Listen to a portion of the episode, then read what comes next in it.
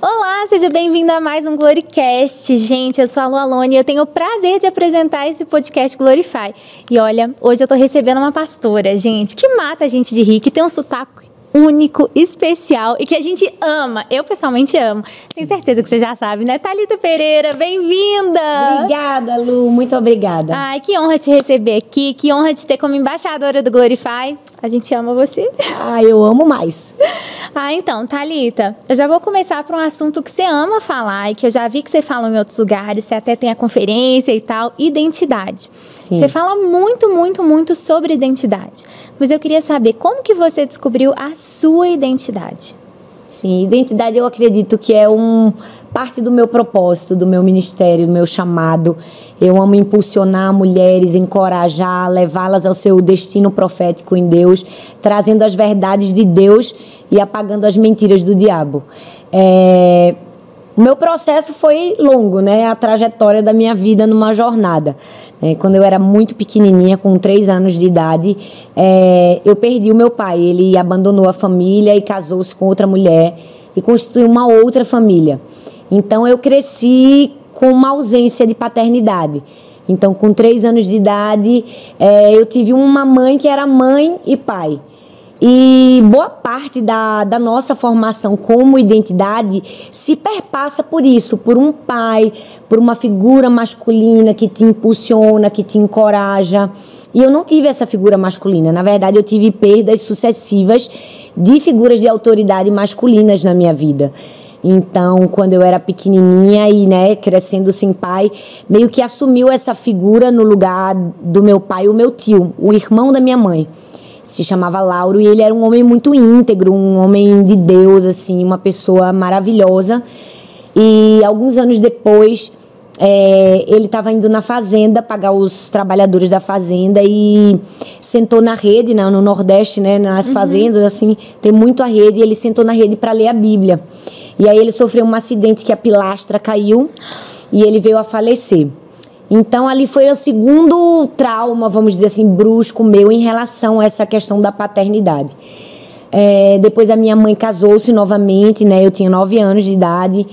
E aí veio meu padrasto, Lucas, que era um homem bom, assim, uma pessoa de Deus, e que foi pouco a pouco, né, se transformando nessa figura para mim também. Mas aí foi uma terceira perda, porque o meu padrasto teve câncer é, depois de alguns anos, eu já estava bem mais velha também e, e faleceu. Então, eu confesso que a minha infância, é, nessa questão de identidade, foi realmente procurando uma figura paterna, é, alguém que eu pudesse identificar para me impulsionar mesmo para o meu destino profético.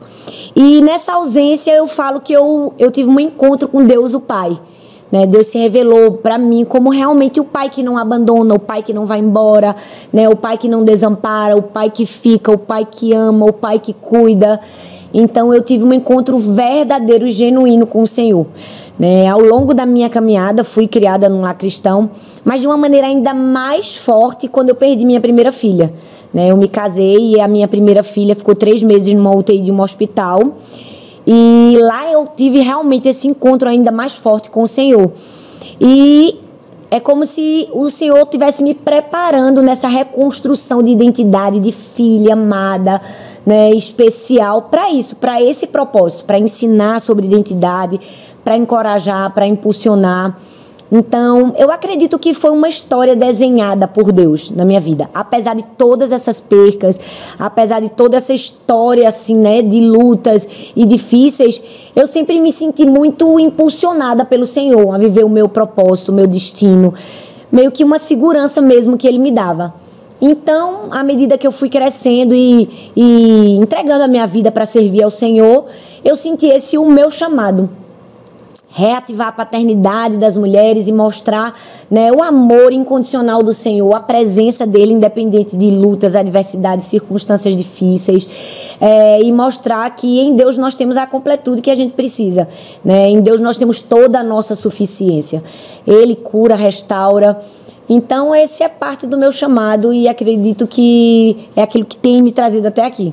Uau! Nossa, eu não sabia de tantas perdas na sua vida. E até assim, só uma pessoa com uma identidade realmente restaurada em Cristo e firmada em Cristo pode perder tanto e ser essa pessoa tão alegre que você é. Porque Sim. onde você vai, você passa alegria para as pessoas, né?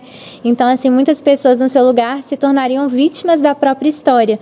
Mas você escolheu fazer da sua identidade em Cristo né, é, reafirmando aquilo que ele diz que você é e não que a sua história escreveu até um certo ponto, né? Sim, eu acredito que toda a verdade de Deus para nós, o diabo quer deturpar como uma mentira. Então eu acredito que ele quer roubar de nós a nossa identidade, para roubando a nossa identidade, paralisar o nosso destino profético em Deus. É, eu acredito que essas sucessivas perdas era uma tentativa frustrada, graças a Deus, do diabo, de roubar aquilo que o Senhor me deu como um dom a alegria e tirar a minha alegria, minha minha forma de ser. Mas graças a Deus o Senhor tem preservado isso em mim e, e eu costumo dizer que a nossa dor não é a nossa identidade.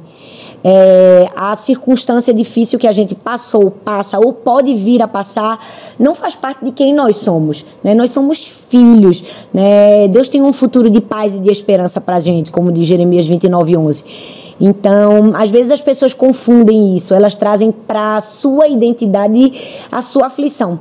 A gente vê isso muito bem descrito na Bíblia quando Jesus vai ali naquele tanque de Betesda e encontra um paralítico. Ele já estava ali há 38 anos.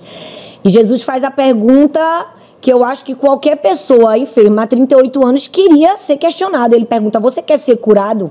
O óbvio era ele responder: Sim, eu quero. 38 anos sofrendo. E ele não responde isso. Ele responde: Ah, mas eu estou aqui há tanto tempo, ninguém me põe na água quando a água é agitada. Ele mergulha num vitimismo que impede ele de ser curado. Eu acredito que aquela pergunta era realmente um confronto de Deus para ele. Você realmente quer ser curado? Ou você quer usar essa sua dor como uma muleta para continuar fazendo com que todas as pessoas sintam pena de você? Então, é, eu gosto de ensinar sobre isso. É, eu não ignoro a dor de ninguém, até porque eu já sofri muito, mas eu preciso ensinar que, apesar da dor, a gente precisa tomar uma decisão. Eu quero ser curado, né? Eu não vou tomar a decisão de ficar dizendo que ninguém fez por mim, ou que a vida me fez, ou porque eu estou enferma há 38 anos. Se eu tenho uma oportunidade de ter um encontro com o mestre, eu vou dizer sim eu quero ser curado. Essa não é a minha identidade. Eu nasci para ter saúde, alegria, paz. E foi isso que eu fiz. Eu passei por uma circunstância difícil, mas eu abracei a dor da recuperação. Às vezes as pessoas ficam na dor do sofrimento, mas você precisa aprender a abraçar a dor do processo e desejar a cura até que ela chegue até você. Uau! E como que foi esse processo? Porque igual você falou, é um processo. Até você descobrir a sua identidade, foi um processo, né, com Sim. Cristo. Como que foi esse processo da conversão e de você entender Deus como um pai de verdade? Eu nasci num lar cristão e eu falo que, assim, Deus teve muita misericórdia de mim, porque eu fui poupada de muitas coisas, né? Eu fui poupada do mundo. A minha mãe é uma mulher muito íntegra, muito temente ao Senhor, e ela me ensinou a amar a Deus sobre todas as coisas, me ensinou o temor do Senhor. Então, eu acredito que, eu não sei se eu posso dizer mais fácil, mas eu acredito que foi um caminho menos sofrido para mim, amar a Deus e encontrar a paternidade de Deus, visto que eu fui criada nesse ambiente, eu fui exposta à presença de Deus o tempo todo, né? Na igreja, na minha casa, lendo a Bíblia com minha mãe, no culto doméstico. Então, foi um processo. E eu acredito que nas alegrias e nos sofrimentos, Deus vai se revelando como uma faceta diferente do seu caráter cada experiência que a gente vive. Então, a cada experiência que eu tive, eu fui conhecendo uma faceta diferente de Deus e fui sendo construída até chegar até aqui. Eu não estou muito velha, não, mas ainda tem muita coisa para construir, mas eu estou no processo, no caminho. É, tem um amigo meu, o pastor Rafael Conrado, que ele diz assim: ó, o processo dói, mas o propósito cura. Eu amo essa frase dele porque eu acho que isso é uma verdade. É, às vezes o processo na nossa vida dói, mas o propósito, o destino, o sonho de Deus para a vida da gente cura, né? traz a restauração. A gente precisa focar é, para onde nós estamos indo, né? não o que nós estamos vivendo agora. É, eu amo um momento na vida do apóstolo Paulo que ele está indo para Roma pregar para César, ele está indo como prisioneiro e o navio que ele está é acometido de uma grande tempestade. Então, Todo mundo era desesperançado lá. O único cheio de motivação, de ânimo, de alegria, de encorajamento era Paulo, que não era para ser porque era um prisioneiro. Então Paulo tá ali animando todo mundo e dizendo vamos comer, ninguém vai morrer, ânimo, fé. E num desses momentos, né, ele recebe uma visita de um anjo de Deus. Ele diz assim: Olha, ontem à noite apareceu-me um anjo de Deus a quem eu sirvo e a quem eu adoro. E aquele anjo era a representação física, era um, era um representante legal de Deus dizendo para Paulo: Paulo, eu tô aqui.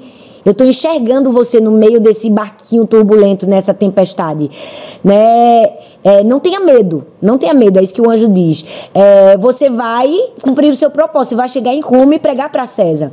Eu acredito que na nossa vida, como você falou, nesse processo, às vezes o Senhor envia um anjo, né, um representante legal para nos lembrar o nosso propósito. Olha, você agora está num barquinho, mas você não se esqueça, você está indo para Roma, você tem um objetivo, você vai pregar para César. Eu acredito que na minha vida também foi assim. Às vezes eu estava num barco meio turbulento, mas o Senhor me enviava um anjo e dizia, Talita, tem uma Roma para você alcançar, não desista, siga em frente. É, o processo dói, mas o propósito cura. Uau, que lindo isso. E a gente vê como curou, né, através da sua família. Sim. Eu vejo, né, assim, direto, gente, eu amo acompanhar a Thalita no Instagram. e, Obrigada, é, E assim, ver, né, tudo isso que você sofreu da falta de paternidade, hoje você tem um casamento lindo, um Sim. pai maravilhoso para suas meninas, né? Verdade. né? Como Deus restituindo isso, né? Sim. Uau! E o que, que você tem para falar com a gente, assim, que você acha que de tudo isso que você viveu hoje é o maior ensinamento que você passa sobre identidade para suas filhas? Uau, você falou muito bem. O Senhor, é, ele é um Deus de compensação, né? Eu acredito que ele sempre tem uma resposta, ele sempre tem um futuro diferente, né? Quando a gente permanece fiel em meio à dor. É, quando eu perdi a minha primeira filha, eu aprendi uma das maiores lições da minha vida. É que se eu posso adorar a Deus no pior dia da minha vida, eu posso fazê-lo em todos os outros. É como que uma habilitação para outras dores e superá-las. Então eu acredito que no dia mais difícil que eu passei realmente como família, né, só uma mãe que já enterrou um filho sabe a dor que é. É, e permanecer adorando e servindo ao Senhor, independente de qualquer circunstância, é, meio que é um, é um teste de Deus na nossa vida. E eu, e eu lembro que nesse dia, um dia muito difícil para mim, eu falei: Senhor, o Senhor deu, o Senhor tomou. Bendito seja o nome do Senhor. Não entendo os seus planos, mas confio que diz Isaías, né? Os pensamentos e os caminhos de Deus são maiores e mais elevados do que os nossos. Então, eu naquele momento talvez estava um pouco sem perspectiva. É, será que eu realmente seria mãe novamente? Será que eu teria filhos? É, uma médica geneticista chegou a questionar isso porque o problema que a minha primeira filha teve poderia ser uma falha cromossômica minha, né, que eu não pudesse mais gerar filhos saudáveis. E eu lembro que eu entreguei a minha vida por completo ao Senhor. E eu disse: Deus, o Senhor é o dono do meu futuro. O Senhor escreveu a minha história. E o Senhor sabe o desejo do meu coração. Mas o Senhor vai fazer conforme a tua vontade. E eu amo que Deus fez isso. Ele me deu muito mais do que eu merecia, muito mais do que eu poderia imaginar. Ele me deu um esposo fiel, um homem íntegro, bom, amoroso, generoso e me deu três filhas. Então, foi uma, mas o Senhor me deu três. Foi uma tripla né, porção. E as minhas filhas são minha alegria e eu vivo todos os dias para ensiná-las no temor do Senhor, com uma identidade segura e saudável de uma paternidade de um Deus que não falha, nunca vai falhar. Então elas são as minhas primeiras e maiores discípulas, eu invisto a minha vida para encorajá-las, ensiná-las, mostrá-las o quanto são especiais e o quanto Deus tem um propósito na vida delas. E elas são isso aí que vocês veem nas redes sociais. Elas são especiais. E amam Jesus e leem muito. eu brinco que eu tenho até medo. Eu falo, gente, essas minhas filhas são muito crentes. elas são muito crentes, elas são especiais de verdade. É, Deus me abençoou, me agraciou, né? Sara tem 10 anos, Laura tem 8 e Helena tem 3, né? Mas eu estou muito feliz que nós estamos no mês de agosto e Sara já está terminando de ler a Bíblia toda esse ano. Uau! E eu fico olhando assim, como Deus é fiel, né? Talvez tem muitos adultos que esse ano não leram a Bíblia inteira ainda. Talvez só vão completar em dezembro ou talvez nem vão conseguir. Tem uns que nem começaram ainda. Exato. E ela é uma menina já que busca o Senhor, temente ao Senhor. Claro, elas são crianças, estão em construção, mas eu vejo a mão do Senhor nisso. Eu vejo a graça, a misericórdia, o favor, a bondade. Graças a Deus ele me deu um marido que é o pai que eu não tive, ele deu para as minhas filhas. Uau, que lindo. eu vou fazer uma pergunta difícil, tá? Sim. Por que, que você escolheu compartilhar sobre o que aconteceu, a perca da sua filha, né, da, da sua primeira filha, somente oito anos após tudo que aconteceu? Por que essa decisão? É, Lu, eu acredito que a gente vive hoje na sociedade mais imediatista de todos os tempos. É, as pessoas acreditam que um milagre, uma cura precisa ser um passe de mágica. Elas, elas querem vencer a dor no tempo delas, da maneira delas. E não é assim com Deus. É, existe um processo, e o processo é uma parte fundamental na sua vida. Depois que eu perdi a minha filha, eu nunca me senti pronta para falar. Na verdade, até hoje eu não me sinto pronta. Eu me senti habilitada e capacitada por Deus para falar depois de um tempo.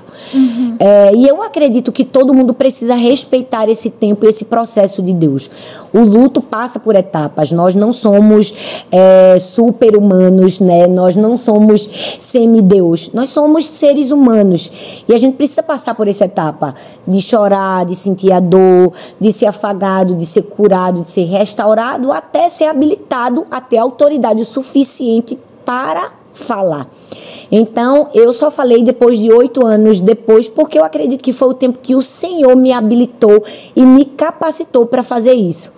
É interessante você me fazer essa pergunta, porque esses dias eu, eu estava em Curitiba e eu, depois de ministrar, estava numa fila atendendo algumas pessoas e uma moça me parou na fila e ela me perguntou assim, pastor, o que é que eu faço com a minha dor? Ela me fez essa pergunta eu respirei fundo, uma pergunta forte. E eu tinha uma fila enorme.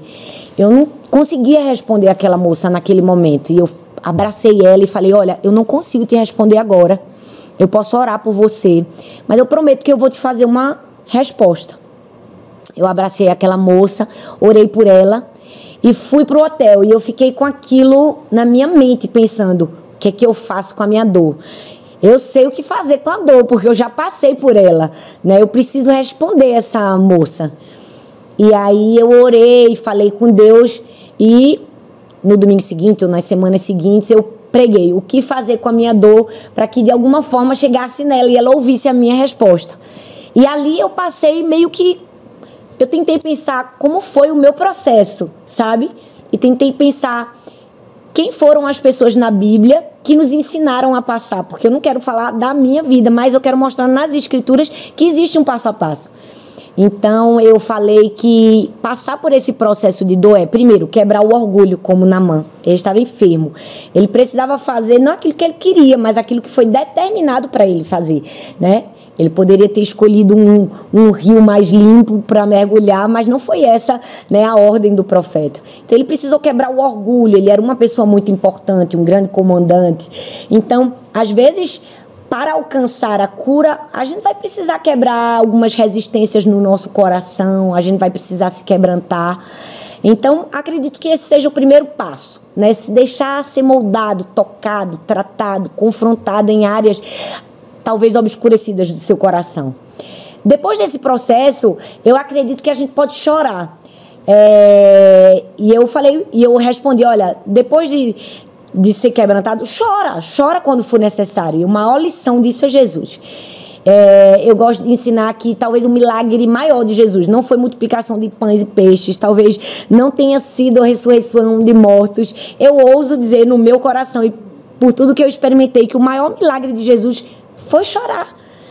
Né? Jesus chorou, ele foi humano como a gente. Ele chorou para nos dizer: olha, eu sei que às vezes você vai passar por circunstâncias que vai ser necessário chorar, né? Não era qualquer pessoa, era seu amigo. Ele chorou para habilitar a gente a colocar para fora a nossa dor. Então, parte desse processo de ser curado é chorar. Eu passei por um momento de choro, de dor, de expor minha situação diante de Deus.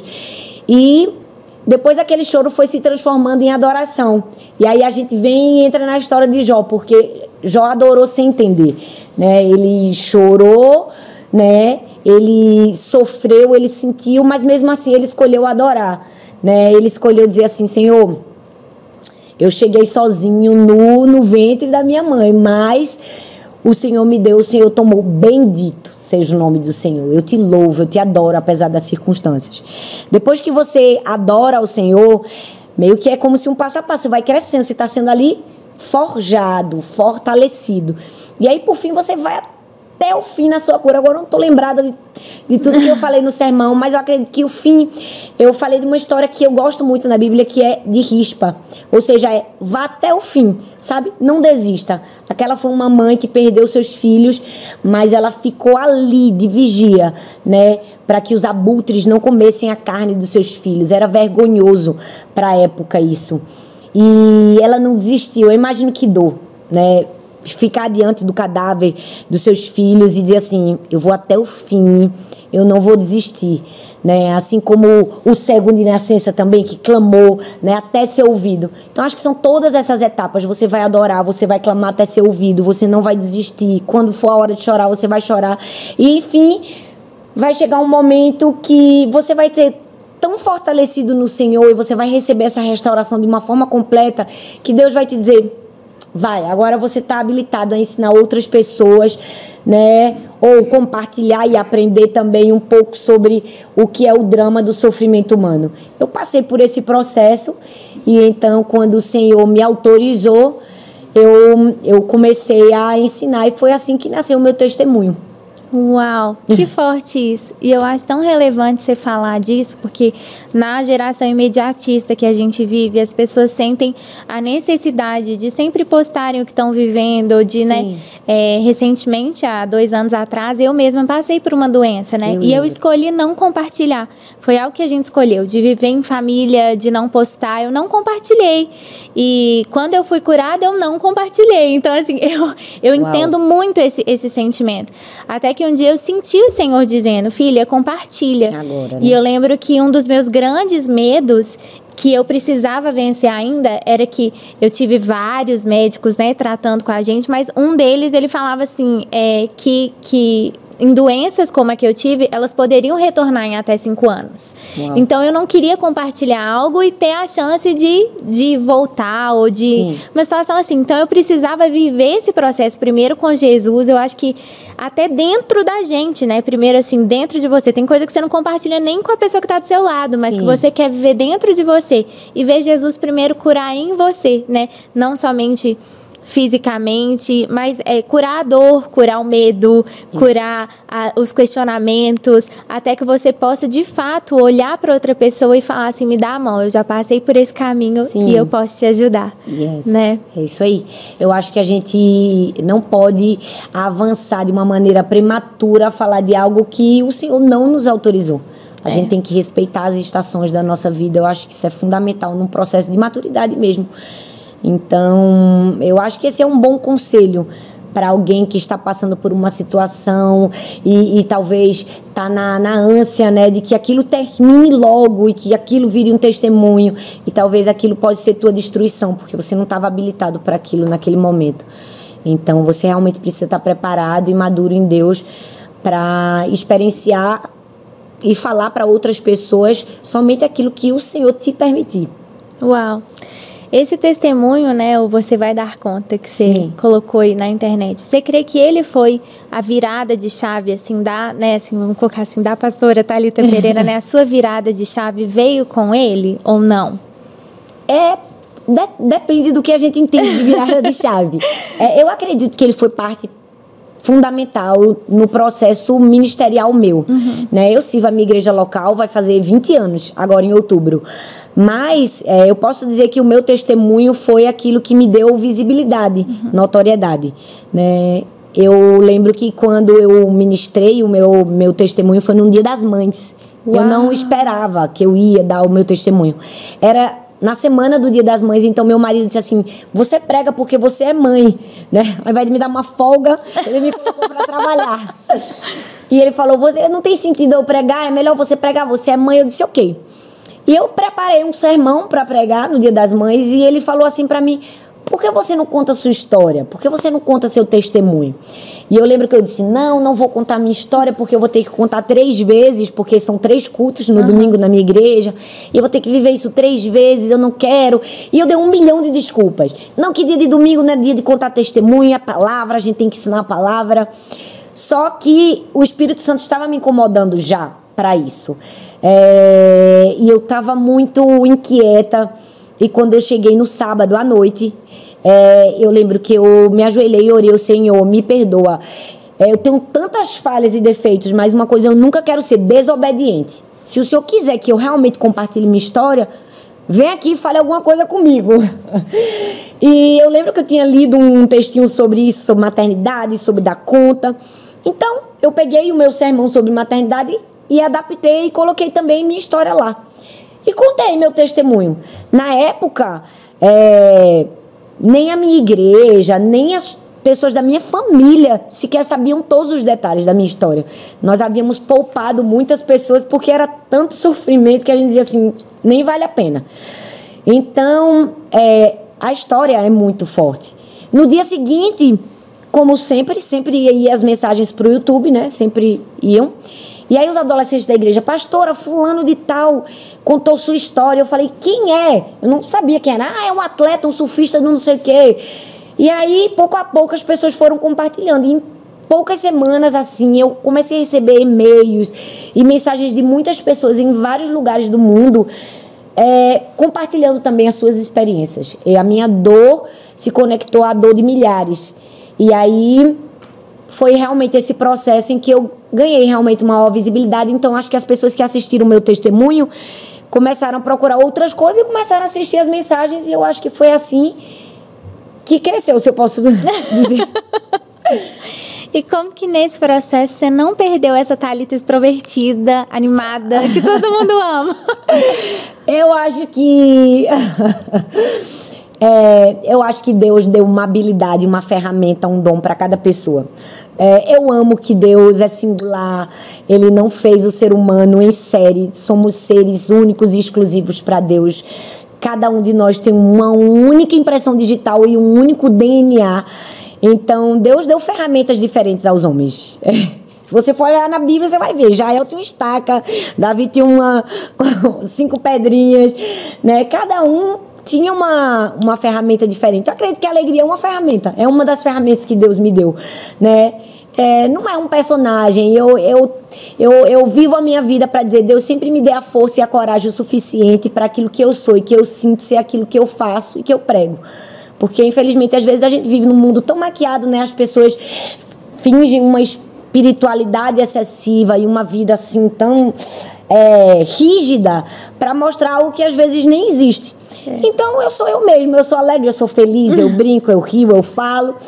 É, e não perco minha espiritualidade e minha vida com Deus por causa disso. Não é um personagem, é Thalita verdadeira e autêntica.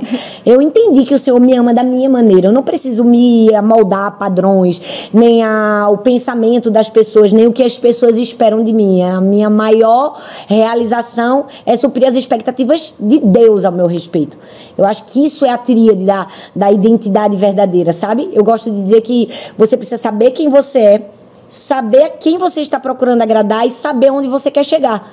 Né? Saber quem você é, sua verdadeira identidade, né? Entender sua filiação, que tua filiação te dá promessa, te dá propósito, te dá herança. Entender também a quem você está querendo agradar, porque as pessoas vivem para os outros, ao invés de viver para Deus. É, isso faz uma diferença muito grande na sua vida. As verdadeiras é, pessoas, as pessoas mais autênticas são aquelas pessoas que vivem para agradar a Deus. Né? Porque quando você vive para agradar o mundo, hum, você vai cair uma hora né, a máscara não vai aguentar. É né? Ou talvez o fardo vai ser pesado demais. É, Paulo, quando teve um encontro com Deus, foi uma das maiores mudanças e mais significativas na vida dele. Porque é, ele era alguém que vivia pelo consentimento do sinédrio, ele vivia pela bajulação dos outros. Ele amava ser bem-quisto, ele amava ser considerado zeloso de boas obras. Ele Vivia pelas pessoas. Ah, vou até Damasco. Vamos até o mais longe que puder. 200 quilômetros de Jerusalém, eu vou. Eu vou pregar, eu vou prender o máximo de pessoas no caminho. Ele vivia para isso. Até o momento que ele tem um encontro com Deus E aquele encontro com a luz revela essa faceta idólatra do caráter dele. Ele estava vivendo pelos outros ao invés de viver para Deus. Então o Senhor o convida a uma vida para agradá-lo. Então ele passa a entender a quem ele deveria agradar. Eu passei por esse processo, eu sei a quem eu estou agradando. Então, eu vivo minha vida conforme o Senhor me orienta. E por fim, eu sei onde eu quero chegar, eu sei o meu propósito. É, meu relacionamento com Deus me permite é, trilhar a jornada que ele mesmo desenhou para mim. Então, eu não permito que as pessoas desenhem. Se meu pai desenhou, eu sigo as pegadas dele. Eu acho que é isso. Determinada, diria. É. É legal porque te ouvi, porque a gente recebeu a pastora a, a, Gabriela Lopes, a gente recebeu Sim, a pastora Camila preciosa. Barros, tantas outras, né? Que são referências também de mulheres pregadoras, ministras Sim. da palavra, pastoras. E, e quando eu conversava com elas, uma das coisas que a pastora. A, a Gabriela Lopes, né, ministra, falou, ela falou assim, Lu, eu não tinha referência, eu não tinha referência de pastora mulher, né? E, e até que veio na vida dela, né, a Helena Raquel e tal. Sim. Só que se a gente olhar até hoje, assim, quem que é referência de uma pastora extrovertida, com sotaque livre, né? diferente, né? livre, do jeito dela, assim? Não tem né, assim, não tem a referência assim que, que você tenha tido. A referência Sim. única que a gente pensa é você. Ah. Então, assim, mas é... Me sinto lisonjeada de ouvir isso. Mas é, não tem uma pessoa assim, ah, a Thalita se inspirou na não sei quem. Uau! Se a gente parar para pensar, até porque é um poucos anos atrás, a gente tinha esse, esse modelo mais rígido. Modelo mais rígido, onde só homens pregavam, depois vieram algumas mulheres, mas de um estilo, mas não tem uma pessoa que a gente pensa que foi sua referência, Sim. a não ser o Senhor, e realmente ser firmada, né, a, a quem a identidade que Deus te deu e a forma que Deus te deu. Mas nesse processo, teve muita crítica, muito preconceito e muita barreira para enfrentar? Olha, se teve, eu não liguei, não. eu, eu gosto de brincar que Jesus veio para libertar os cativos. Uhum. Mas ele me deu algumas chaves das prisões. é, claro, é uma brincadeira. Quem liberta é o Senhor. Mas eu acredito que é como se o Senhor tivesse me dado uma chave, sabe? É, eu, eu escuto isso de muitas pastoras. Né? Elas chegam para mim e falam: Poxa, eu quero te agradecer. Eu quero te agradecer porque meio que você abriu um caminho pra gente, né?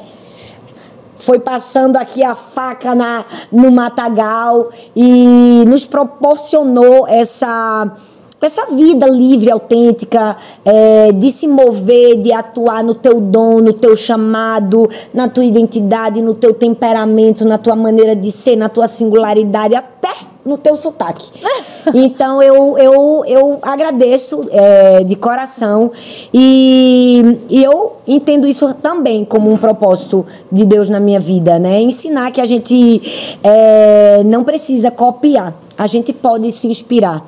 É, às vezes as pessoas querem copiar o que faz sucesso e, e fazendo isso elas se perdem de si mesmas, sabe? É, não é um modelo. Ah, Talita ensina sobre identidade, eu vou ensinar sobre identidade. Ah, é, Talita coloca vídeos com trechos de pregações, eu vou colocar. Não, eu acho que cada um tem que buscar, né, aquilo que o Senhor desenhou para você. Fatalmente você vai se inspirar em pessoas, eu me inspiro também, né? Mas ter essa segurança, essa certeza é, de quem você é te leva para isso. Mas você me perguntou se eu sofri, né, algum tipo de de preconceito. É, bom, eu acho que eu nunca me senti assim. Mas eu entendo que talvez eu tenha quebrado alguns paradigmas, algumas é, maneiras de se pensar, talvez retrógradas e, e e achatadas mesmo numa caixa que não combina com a mente insondável de Cristo. Então, se eu sofri, eu não dou muita importância a isso. Eu gosto de dizer que eu estou focada em cumprir o meu propósito, sabe? É, o apóstolo Paulo tem um dos versículos que eu mais amo, que é icônico. É quase que sua autobiografia. Ele diz assim: combati o bom combate, completei a carreira e guardei a fé. Então eu falo, Deus, nunca me deixe perder de vista isso. Não me deixe me desviar nem para a esquerda, nem para a direita, com aquilo que as pessoas estão falando de ruídos quando eu tenho a tua voz para chegar até o fim e dizer: combati o bom combate, completei a carreira e guardei a fé. Uau, que lindo. E me conta, quem que são essas referências que ah. você falou? Eu quero saber. Sim. É, a minha maior referência, né, de mulher é a minha mãe. Eu sempre falo isso. A minha mãe é uma mulher avessa a mim, se eu posso dizer ministerialmente. Ela é tímida, ela não fala. Se você pedir para ela orar, ela vai chorar, mas ela não vai orar na frente de todo mundo. Engraçado na beleza de Cristo, né? Apesar da minha mãe não ser uma mulher do microfone nem do altar, a minha mãe foi e é uma inspiração de uma mulher de Deus. Ela ama Jesus e, e ela me ensinou a amar Jesus. É, eu até me, emociono de falar dela, porque ela me ensinou a amar Jesus, sabe? Tudo que, que eu vivo a, na minha vida com Deus hoje, eu devo boa parte disso a ela. É, eu cresci ouvindo minha mãe falar de Jesus, eu cresci ouvindo minha mãe dizer: minha filha, você pode ser o que você quiser na sua vida, mas a minha maior alegria vai ser ver você servindo ao Senhor. Eu fui dormir ouvindo histórias de missionários, é, eu acordava orando pelos pastores no mundo todo, porque apesar de não ter nenhuma pessoa com chamado ministerial na minha família, é, a minha mãe sempre teve no coração essa paixão por missões. E eu gosto de dizer que ela incendiou meu coração, né? Não tinha, essa brasa não tinha como apagar. Então, é uma vida piedosa, uma vida generosa, uma vida que, que foi temente ao Senhor mesmo. Minha mãe sempre foi um esteio na, na igreja, para liderança. É, eu cresci é, todos os finais de semana na minha casa tinham pastores, né? Minha mãe abria casa e, e naquela época tinham cruzadas evangelísticas. Era sempre a minha mãe que hospedava e minha mãe fazia o almoço e o jantar. Era a maneira dela de servir o corpo de Cristo, né? De ser uma ministra do Senhor. Então eu me apaixonei pelo serviço ministerial por causa da paixão da minha mãe por Jesus e por vidas. Então ela é minha fonte primeira de inspiração. É, mas se eu posso citar outra mulher, aí talvez uma inspiração mais na palavra e na pregação, é, eu acredito que talvez para mim a maior inspiração é a Joyce Meyer, que ela é uma mulher que eu acredito ser muito parecida comigo. Ela tem esse temperamento assim forte que eu tenho e essa maneira expositiva é, e prática de ensinar a palavra de Deus. Eu amo ensinar, sabe, a palavra. Eu gosto de trazer ela de uma maneira é, que tem uma metodologia que a gente não, não apenas entenda o texto bíblico, mas sabe o que fazer durante a semana quando você vai embora, sabe? É, eu não gosto de simplesmente ensinar para formar o que eu gosto de brincar, uma baleia gospel. não, não é simplesmente trazer o ensino para você saber o nome de todas as igrejas do Apocalipse e, e as cartas de Paulo e saber. Não, é conheça a Bíblia, nunca despreze o conhecimento, vá atrás dele, mas que ele te faça ser transformado, mudar de vida e que a Bíblia te dê a lição prática que você precisa para viver durante a semana. Então eu olho para ela, para Joyce e me vejo assim, espirituosa, leve, às vezes fala umas verdades assim, sai umas ah. coisas. Então ela é uma fonte muito grande de inspiração para mim. Você citou que sua mãe né, recebia missionários, pessoas, te ensinou a amar missões.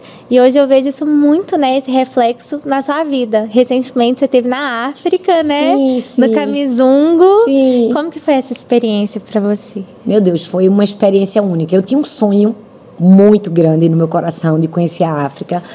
É, como eu te falei, né? Eu sempre tive um coração que queima por missões. E tenho até uma experiência por trás. Eu nunca compartilhei com ninguém. Eu vou compartilhar aqui com você como foi. É... Quando eu era seminarista, é, assim que eu entrei no seminário, é, lá no meu seminário, todos os anos, no mês de janeiro, tinha uma viagem missionária à África. Né? Eram vários países, na verdade. E eu lembro que eu já era casada, eu não tinha filhos, eu estava recém-casada. E eu, eu queria muito ir era o mês de férias. Você dava o seu mês de férias para servir em missão. E eu lembro que eu conversei com meu marido, eu perguntei: "Você me autoriza aí? Eu queria tanto ficar esse esse mês servindo, eram 30 dias". E ele vai, meu amor, com certeza. É, é só um tempo, você vai servir. Arthur, como sempre, uma pessoa muito sensível ao reino de Deus e a tudo que diz respeito a isso. Apesar de ser uma quebra de paradigmas muito grande para a época, né? Porque foram pelo menos uns 16 anos atrás. E eu lembro que eu fiquei muito feliz, muito feliz e fui fazer a minha inscrição. e fui compartilhar com um professor do seminário. Eu vou para a África e, e, vai ser uma experiência única. E eu lembro que aquele pastor, ele é, foi como que talvez alguém que não se deixou ser usado pelo Senhor e, e provocou uma ferida no meu coração. Então, essa ida para a África foi uma cura, porque eu, eu tinha talvez um. O que eu posso dizer? Um estereótipo diferente do que se esperava para alguém que estava no seminário. É, a maioria das pessoas no seminário eram homens, 99,9%. Quase não se tinha é, mulheres é, fazendo teologia naquela época. Hoje não. Hoje é muito comum, mas naquela época não era. E as poucas mulheres que tinham faziam educação religiosa. Então, eu já era um pouco. É difícil dizer essa palavra, mas eu era um pouco discriminada ali. E ao mesmo tempo, por ser jovem e, e às vezes até o meu estereótipo mesmo, eu nunca fui presa a um estereótipo de uma maneira de se vestir que com, condizesse com a mente das pessoas com relação a uma esposa. Principalmente 16 anos Há 16 atrás. anos atrás. Então, é, eu lembro que o pastor, ao invés de ficar feliz comigo e dizer, uau, Thalita, que benção, eu tô, né, encorajado que você vai, ele disse, olha, mas você precisa você realmente está preparado? É, lá não tem esse carro que você vai usar, lá não tem o seu. Então ele começou a falar que realmente é a realidade da África. Eu já sabia o que era a realidade da África, meu coração queimava por isso e, e a minha vida nunca foi um impedimento de abrir mão de e fazer sacrifícios por amor a Jesus. Então, eu lembro que naquele dia eu fiquei muito entristecida. Eu foi um balde de água fria assim em mim. Ele realmente desacreditou de mim, ele realmente achou essa menininha aí não vai aguentar, né? Foi isso que ele explicitou para mim. E eu fui embora para casa. Eu realmente era jovem, mais jovem, né? E eu era menina mesmo. E eu me deixei entristecer. E eu falei, é, quem sabe talvez não é para eu ir agora, né? Quem sabe talvez eu ainda realmente não esteja habilitada para isso. E eu lembro que no dia seguinte eu peguei o valor da, da passagem aérea e da, do custeio da viagem e fui na secretaria do seminário e entreguei a secretária e falei, ó, oh, se tiver alguém aí que não tenha condições de ir, manda no meu lugar. E eu nunca fiz aquela viagem e eu sempre tinha aquele sonho no meu coração. E os anos foram passando e aquele sonho nunca morreu. E, mas foram tantos acontecimentos na minha vida e, enfim, meus filhos nasceram.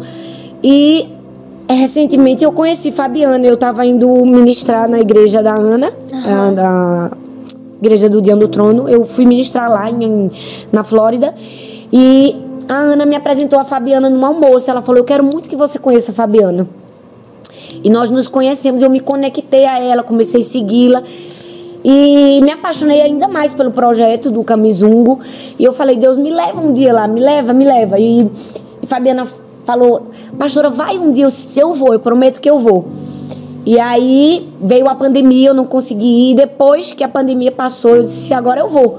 E aí comprei minha passagem, minha, da, da de quem viajou comigo, e nós fomos. Então, pisar naquela é, terra foi a concretização de um sonho missionário, porque eu sempre tive esse desejo no meu coração de entregar minha vida às nações e dizer, Senhor, me leva onde o Senhor quiser que eu vá. Porque esse sempre foi o meu desejo, né? Servir ao Senhor. É, eu nunca desejei ser pastora, porque não tinha como eu ter esse tipo de gana naquela época. Não, eu não tinha esse tipo de referência, não se tinha. Eu, eu desejava ser missionária. Na minha cabeça eu achava que eu ia pregar para os muçulmanos, enfim. Então aquele era o meu ideal, né? Sempre foi. Então foi a concretização do sonho e ao mesmo tempo foi uma cura de Deus para mim, Uau. sabe? Foi um presente do Senhor dizer assim, foi eu quem trouxe você, né? Eu acredito em você. Você pode vir é, aonde nenhum homem, nenhum homem pode limitar o meu sonho para você. Então foi muito especial. Fora que a experiência é incrível, você acha que vai dar alguma coisa, você só recebe, né? Você volta com o coração ainda mais grato, mais contente, mais satisfeito, mais cheio do Espírito Santo.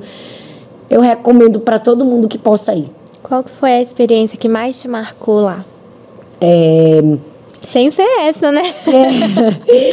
ah, acho que a experiência mais marcante foi entrar na casa, né, de chapa. Eles lá no Camizunga, uma comunidade, você já foi, né? Eu você conhece.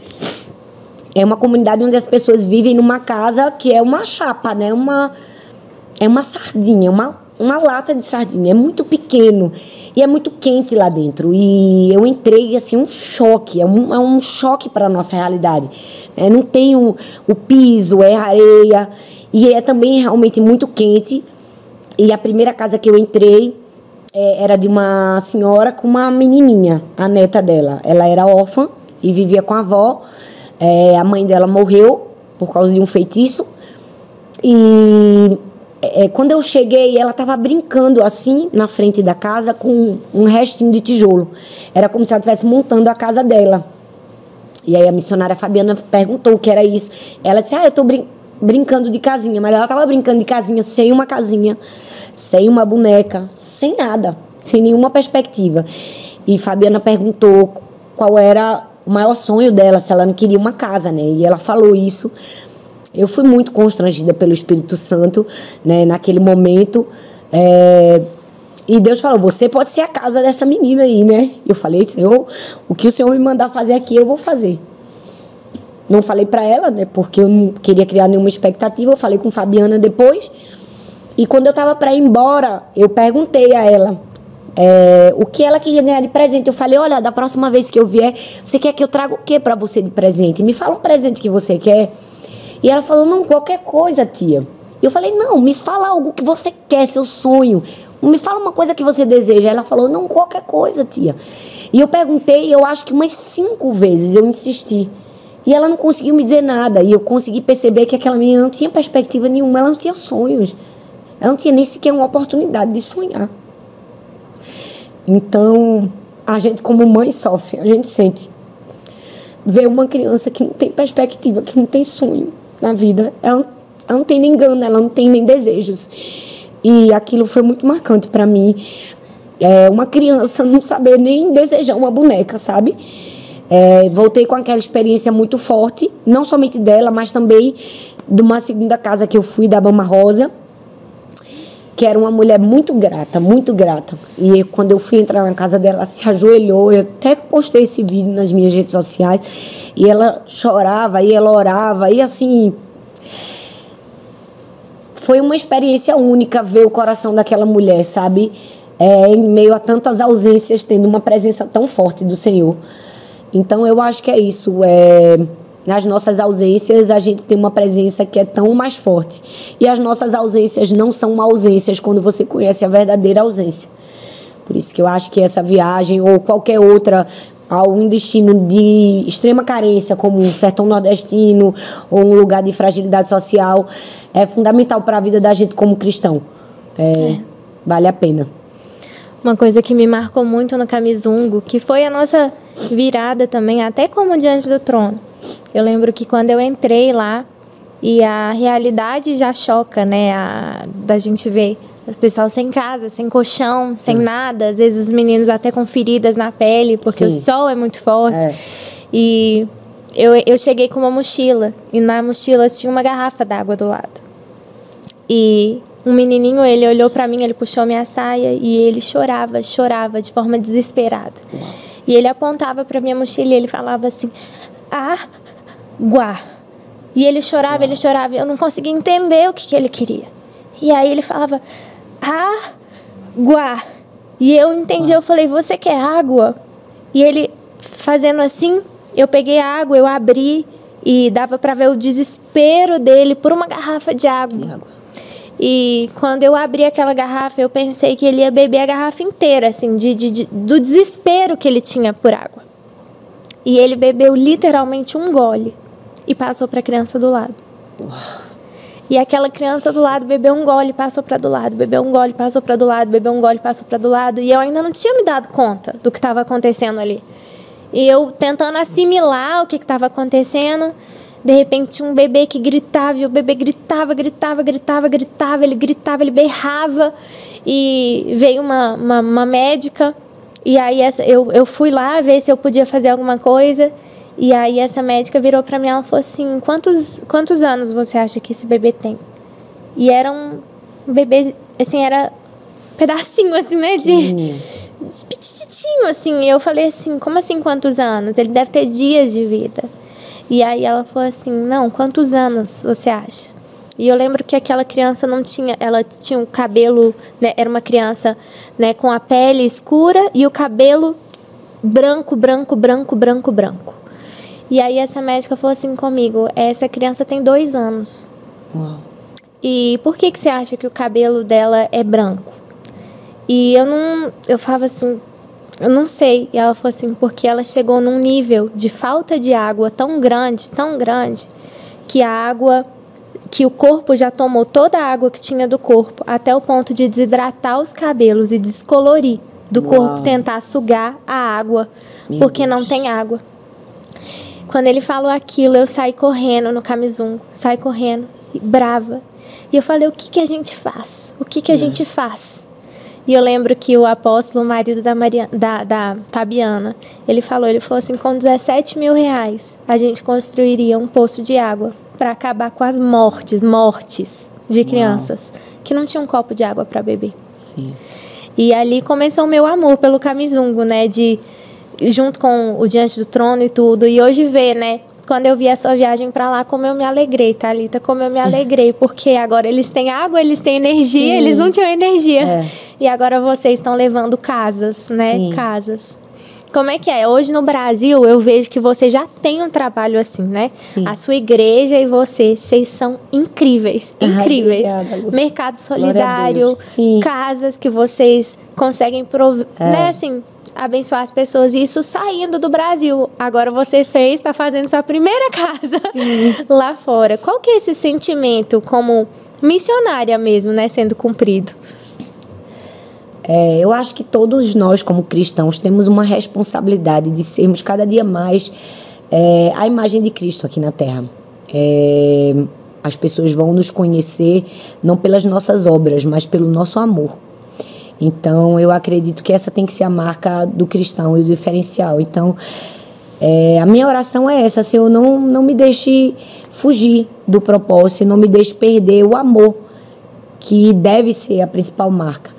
Então a gente como igreja já tinha um trabalho de muitos anos, né, de social, né, até porque o meio em que a minha igreja está inserido é um meio realmente muito fragilizado. A gente precisava fazer aquilo. E à medida que o Senhor foi me dando força e visibilidade, é, eu usei essa força essa visibilidade para conseguir fazer mais coisas para o reino. Então, é, eu comecei nas, nas, no meu celular, né, nos stories, sempre que alguém me mandava uma campanha, uma criança que precisava de um remédio que era muito caro, uma pessoa que estava passando por isso, eu lançava a campanha. Eu, Gente, vamos aqui, vamos aqui ajudar a vaquinha. Então, eu acredito que o amor e a força, a credibilidade mesmo que as pessoas tinham, a confiança, todo mundo ia junto comigo. E aí é, eu pensei, Deus, me dê, um, me dê uma estratégia, me, me dê algo que eu possa fazer mais para o Senhor. E eu lembro que eu ouvi uma, uma mensagem do pastor Rick Warren. E ele, ele conta que ele pediu a Deus uma ideia. Ele disse: Deus, me dê uma ideia que me, me dê recursos financeiros para que eu seja o maior mantenedor do reino de Deus. E ele conta que depois de seis meses, ou foi oito meses de preparo, ele escreveu Uma Vida com Propósitos, que foi o livro que é o maior best-seller cristão. Né? E com aqueles royalties e com aquele recurso do livro, ele pôde fazer muitas coisas para o reino de Deus. E quando eu ouvi aquela história, eu fiquei tão impactada. Eu nunca tinha escrito nada, eu nunca tinha feito nada, eu não tinha visibilidade nenhuma. Eu falei, Deus, se o Senhor deu para Rick Warren, eu também quero. eu falei, me dê algo, me dê algo que eu possa fazer para o Senhor, que meu coração esteja em fazer. E aí, é, naquela mesma época, foi acontecendo isso. Eu escrevi o livro é, Deixe-me apresentar você. É, e o Senhor me deu a grata surpresa de conseguir, né? é, vender muitas cópias. É, nós conseguimos 200 mil cópias, e que é muito para um mercado como é um esse. best-seller É. hoje, né? E, e aí eu disse assim, vamos fazer algo que a gente rentabilize totalmente toda a verba para algo social. E aí convidei várias amigas e pedi, olha, me fala o teu maior segredo de vida, se você só pudesse compartilhar algo da sua vida que você aprendeu com uma mulher, o que seria? Escreve isso para mim em um capítulo E eu fui tão ousada que eu disse assim: você vai escrever, você vai me dar e não vai ganhar nada por isso. Mais do que isso, você vai abrir mão de tudo que você ganharia pra gente dar pro social. E graças a Deus o Senhor me deu essa graça. As mulheres participaram comigo e eu fiz um evento bem grande em São Paulo, bilhetei o evento é, e toda a renda do evento é, nós voltamos para o social. Acho que a gente chegou a uma marca de uns 250 mil reais e a venda dos recursos do livro também. Então a gente conseguiu construir um prédio e fazer o instituto que eu, que eu chamo de Instituto de Identidade, porque é parte do, do que eu ensino. E nesse prédio a gente é, cuida de mulheres em vulnerabilidade social, é, mulheres que têm é, seus esposos presos, mulheres que não têm uma profissão, é, mulheres à margem. É, então a gente tem cursos profissionalizantes, escovista, cabeleireiro, laceira. A gente tem um projeto para ajudar as mulheres com gravidez indesejada.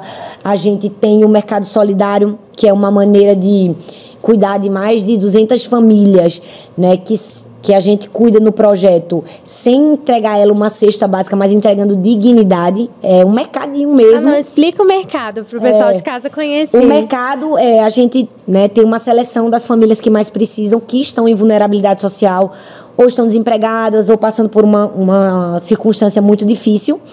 Então, de acordo com a quantidade de membros da família, ela ganha um dinheiro solidário. Então, assim, a gente é mais justo.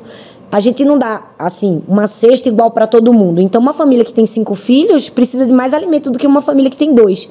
Então, alguém que tem uma família maior, ela recebe uma quantia maior em dinheiro. E é um dinheiro solidário, é um dinheiro fictício. E, e tem um mercadinho, tem um carrinho de compras, tem o caixa. Ela pode escolher o que ela precisa é, a gente entende que isso resgata a dignidade do ser humano, né? Porque às vezes você que é pai, mãe e não tem condições de, de dar uma bolacha para o seu filho, você pode levar seu filho no mercadinho solidário da igreja e deixar o filho escolher, porque ali, além dos itens básicos da cesta, a gente tem isso. A gente tem um biscoito, a gente tem um material de limpeza, né, um supérfluo, um extra, a gente tem carne, tem frango.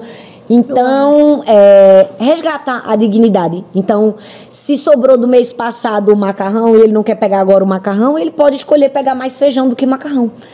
Então, ele faz a compra, paga com o dinheiro solidário, que, que foi o que ele recebeu naquele mês, e é assim que a gente da assistência. Então, são vários projetos. A gente tem um balé para as crianças, tem jiu-jitsu, tem, tem judô, tem esportes, futsal. É, são muitos projetos e o Senhor tem nos dado a graça de, de, de servir a Ele com isso. Então, é, destinamos 100% do recurso da venda do livro e dos meus pessoalmente também eu tenho usado assim o que o Senhor tem me abençoado, né, o trabalho das minhas mãos, que o Senhor tem me prosperado é, Deus às vezes responde orações que nem fizemos, né? Deus nos dá além do que a gente merece. E isso também tem sido uma fonte de ajuda. E além disso, claro, que todas as pessoas que contribuem, que ajudam, né, que colaboram, que participam, é, é muito lindo ver que a internet te dá essa voz também, essa oportunidade de poder ajudar. Na pandemia, especialmente, logo no começo, é, assim que começou toda aquela campanha do Fique em Casa, né? É, aquilo doeu muito no meu coração, porque eu sou nordestina. Eu moro em Recife, eu conheço a região. Eu sei que a minha cidade é uma cidade fragilizada já pela pela ausência de recursos. E eu pensei, gente, é tão fácil você falar fique em casa quando você tem comida na sua geladeira. A minha cidade, grande parte dela vive da informalidade. São pessoas que vendem a comida hoje para comer amanhã. É o vendedor de pipoca na frente da escola das minhas filhas. É a mulher que vende picolé na praia, a vendedora de cocada.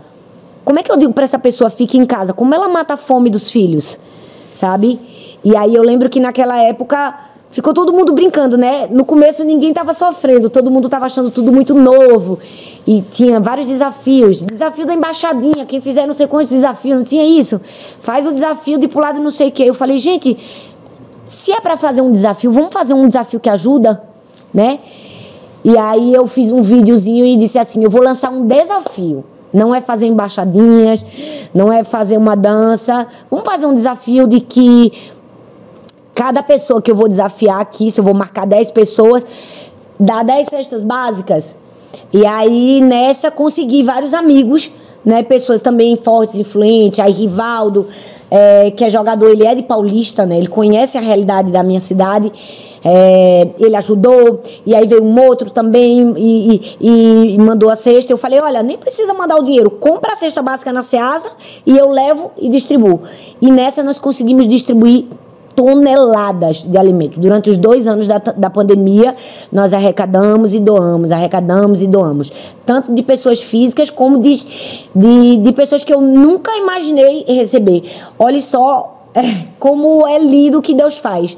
Nós recebemos ajuda financeira para comprar cestas básicas da Joyce Meyer, do Ministério Joyce Meyer. Então, Uau. Aquilo para mim assim foi um privilégio. A sua referência. Sim, exatamente. A mulher que eu tinha por referência, não sei como chegou lá. E eles mandaram pra gente e nós distribuímos todo o valor que eles enviaram, nós distribuímos de sexta. Então, foram dois anos de muito trabalho, né? É, entregando o alimento, a subsistência básica para quem realmente não tinha, para quem vivia na informalidade. E é assim, à medida que Deus nos mostra um novo projeto, a gente vai. É, Thalita, você não virou só missionária, não. É missionária, pastora, escritora. oh, Mãe. Deus. É a graça do Senhor que me sustenta. É ser humano. Eu falo que a mulher já nasceu multitarefas, né? E eu falo que na vida a gente é quase que um equilibrista. A gente tem vários pratinhos na nossa mão. É o pratinho da mãe, da esposa, é da líder, é o pratinho da amiga, da filha. Nossa vida é isso, equilibrar todos os pratinhos, mantendo em harmonia e cumprindo o propósito de Deus para nossa vida. Mas que bom que você é um exemplo que dá para equilibrar, né? E que dá para fazer tudo servir no reino de Deus. Glória Obrigada, viu? Obrigada Vou pedir para você deixar uma mensagem final para a pessoa que estiver em casa. Sim. É, eu, eu quero deixar um dos textos que eu mais amo nas Escrituras. É, a Bíblia diz em Jeremias 29, 11: Eu é que sei que pensamentos que tenho a vosso respeito, diz o Senhor, pensamentos de paz e não de mal, para vos dar um futuro e uma esperança. Eu não sei quais são os pensamentos que têm inundado a sua mente. Eu não sei o que o mundo tem pensado e mentido a seu respeito. Mas o seu Pai Celestial tem pensamentos de, mais, de paz. E mais do que isso, ele tem um futuro e tem esperança para você. Que você aprenda a discernir a voz de Deus e que você tenha essa voz como seu guia, o seu condutor, para que você possa viver uma vida relevante e íntegra aqui na terra. E que você possa cumprir o chamado, o propósito e o sonho de Deus para o seu coração. Não desista, seja forte e corajoso, o Senhor está com você.